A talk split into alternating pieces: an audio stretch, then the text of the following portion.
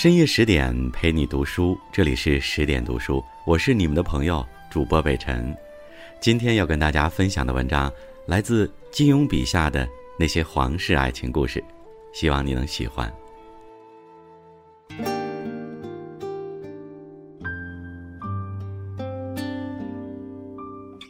在《天龙八部》中，大理皇族段氏是一个独树一帜的存在。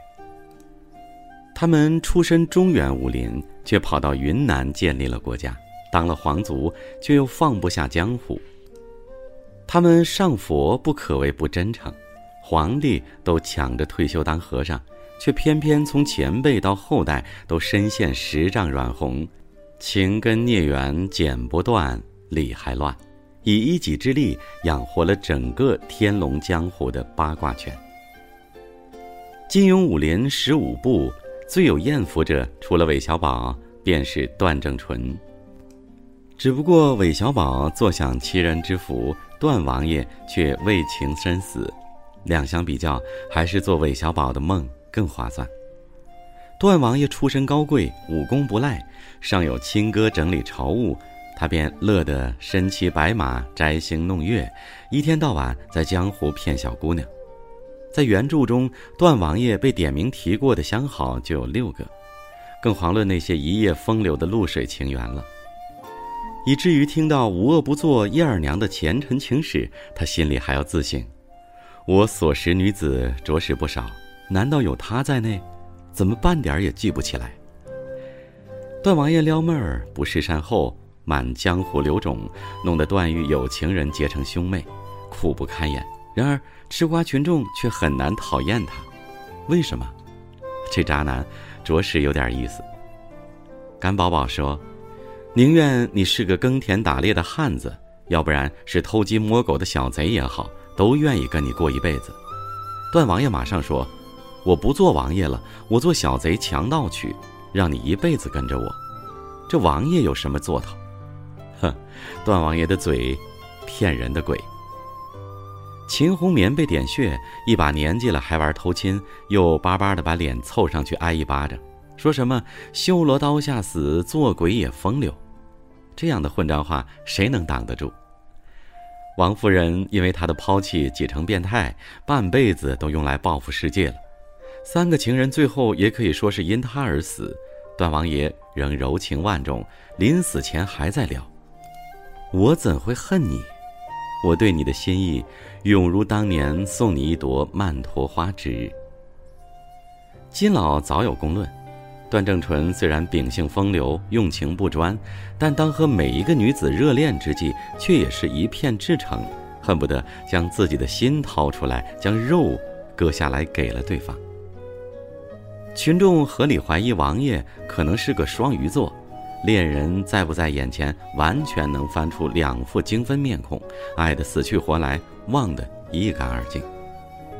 虽远在北宋年间，但段王爷的绅士之风，实为二十一世纪后世垂范。尚未确定叶二娘是否与自己有染，段正淳内心便已有了计较。倘若当真是我累得他如此。纵然在天下英雄之前声名扫地，段某也绝不能丝毫亏待了他。康敏蛇蝎之心尽数暴露，段王爷仍怜香惜玉，见不得别人打他。这么如花如玉的美人儿，亏你下得了手？就算是你的人，你也该低声下气讨她欢心，逗她高兴才是啊。无怪乎几大美人从小姑娘熬成阿姨，宁愿单身妈妈，也不愿忘了她，实在忘不了。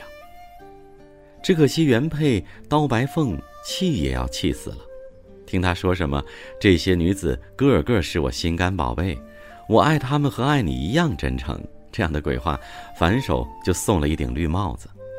欲知详情，且看后文。作为四大恶人之首，段延庆不可谓不冤。他原本是大理国先帝嫡脉，名正言顺的一国储君，可惜运气不好，奸臣作乱，他被逼流亡。历经艰险突围，不成想皇位已被堂弟坐了。原本一个兼通文武、英俊潇洒的一等人物，成了个腿不能走、口不能言、容貌尽毁的废人。废人来到天龙寺，想请大师主持公道，却是天要绝他，大师闭关下线了。露浓叶重，菩提霜华，人不像人，兽不似兽的段延庆遇到了白玉观音。观音偶似的玉臂环上他，魂不嫌弃这流脓复躯的残破身体，竟以肉身不食。这太过荒唐，太过令人震惊。他已成了泥里的一条脏狗，那么，那么必只有最圣洁的观音大士才不会介怀了。观音菩萨是来点化我，叫我不可灰心气馁。我不是凡夫俗子，我是真命天子，否则的话，那怎么会？段延庆的人生从此被拯救，一直到许多年后。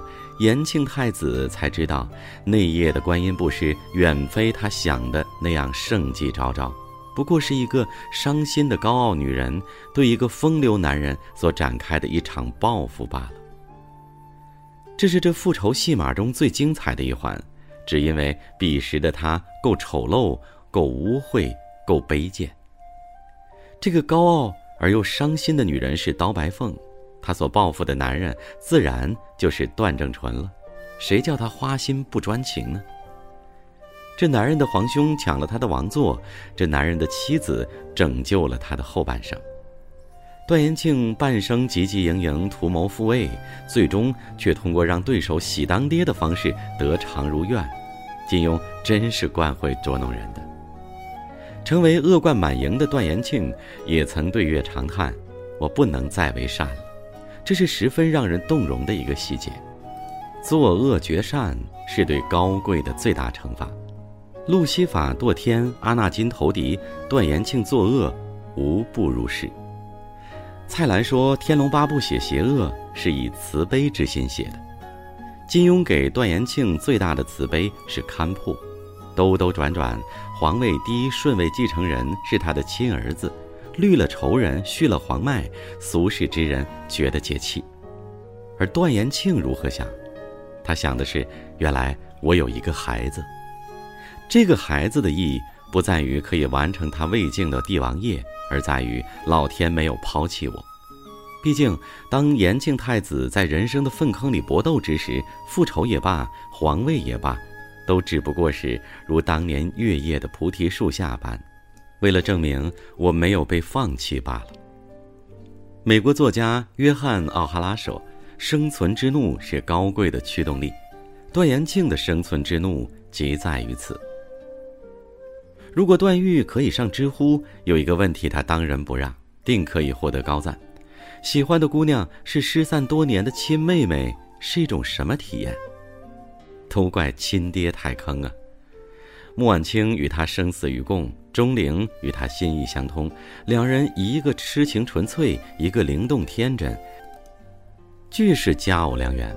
结果拜段正淳所赐，都成了好妹妹。正当众人为他的段段孽情捏一把汗时，却是峰回路转。他爹从儒雅的大理王爷变成了恶人之首段延庆。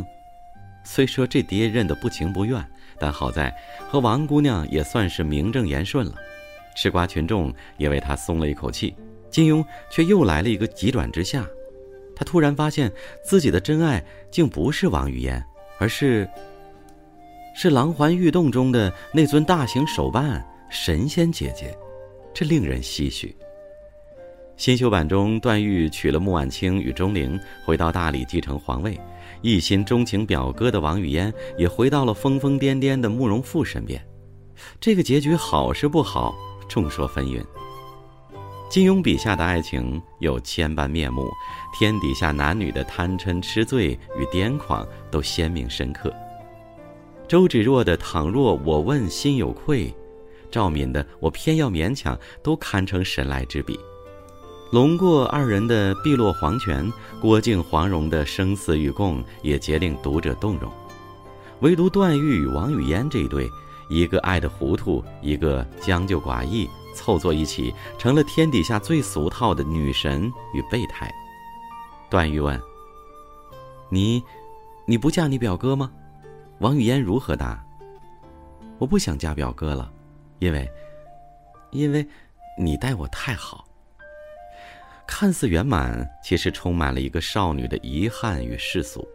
说到底，王姑娘与她的神仙姐姐，除了皮囊之外，又有何相像呢？既知段誉所爱为何，她便有了贪与执。她要寻找秘方，以容貌永驻来禁锢这段替身之爱。狼环福地中，妒意高志的王语嫣打碎了那尊玉像，而段誉的心魔也就此破解。我把她当做了山洞中的神仙姐姐，令我昏昏沉沉、糊里糊涂，并不是语嫣有什么魔力迷住了我，全是我自己心生心魔，迷住了自己。金庸用新修版告诉我们，这不是什么金童玉女。而不过是尘世中又两个爱而不得的凡胎罢了。陈世香和夏吉安先生为《天龙八部》总结了八个字：“有情劫孽，无人不冤。”前后五卷说的都是求而不得的苦与命运弄人的荒诞。塞上牛羊空许，王图霸业一场空。正所谓解不了名江细尘叹。却试问几时把痴心断？然而金庸对大理段氏仍是手下留情了。他给了他们三种结局，却是对三种我执的突围。段正淳风流一生，最大遗憾在于不能众爱兼顾，到头来本想均沾的多情成了无情，反倒辜负了每个人。他随五个情人殉情而死，虽然凄婉，却也算是求人得人。段延庆则是书里最常见造化弄人、最具悲剧气质的角色之一，几乎可视作萧峰的镜像。只是萧峰名为悲壮，他之名则为荒诞。段延庆因命运而废，因废而堕，因堕而恶，作恶半生，最后却又以一种非常荒唐巧合的方式得偿所愿，可以说是入渊升天，劫有无常，翻来覆去难逃造化。他最终勘破后遁入空门，是最纯净的结局，却脱胎于这最痛苦的人生。作为三大主角之一的段誉，他的境遇与选择恐怕是对现实最具有指导意义的。他破解了心魔，放下了执念，迎娶喜欢的姑娘，坐上不情愿的王座，清醒无奈，却尽责地度过了作为帝王的一生。或许在高高堆积的皱褶山中，他仍会想起那遥远的中原，想起那曾义结金兰的三个畅快的年轻人吧。日月运行，毫无休息，生命流转，四意时同。金庸给大理段氏的这三种结局：求人得人是喜剧，难遇；归于净空是禅剧，难求。而人生。哪止一个贪嗔痴，镜花水月又岂止一场？唯破一个执念，行一段坎坷，才是人生的现实剧。人生实苦，前路漫漫，无论男女，终归要学会清醒常行。更多的美文，请继续关注十点读书，也欢迎把我们推荐给你的朋友和家人。一起在阅读里成为更好的自己。我是北辰，也欢迎你下载十点读书 APP，在主页里搜索“北辰”，就可以找到我所有的声音和陪伴。问候各位晚安，吉祥，我们明天见。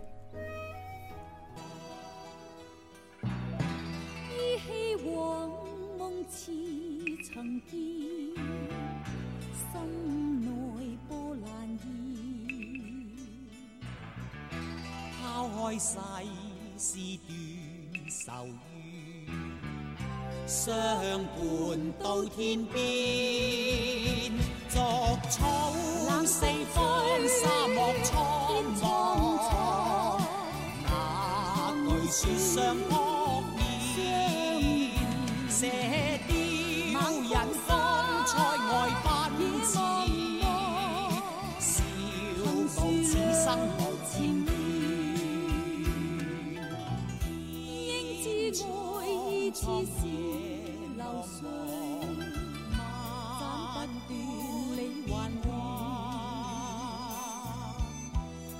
经百劫也在心间，因。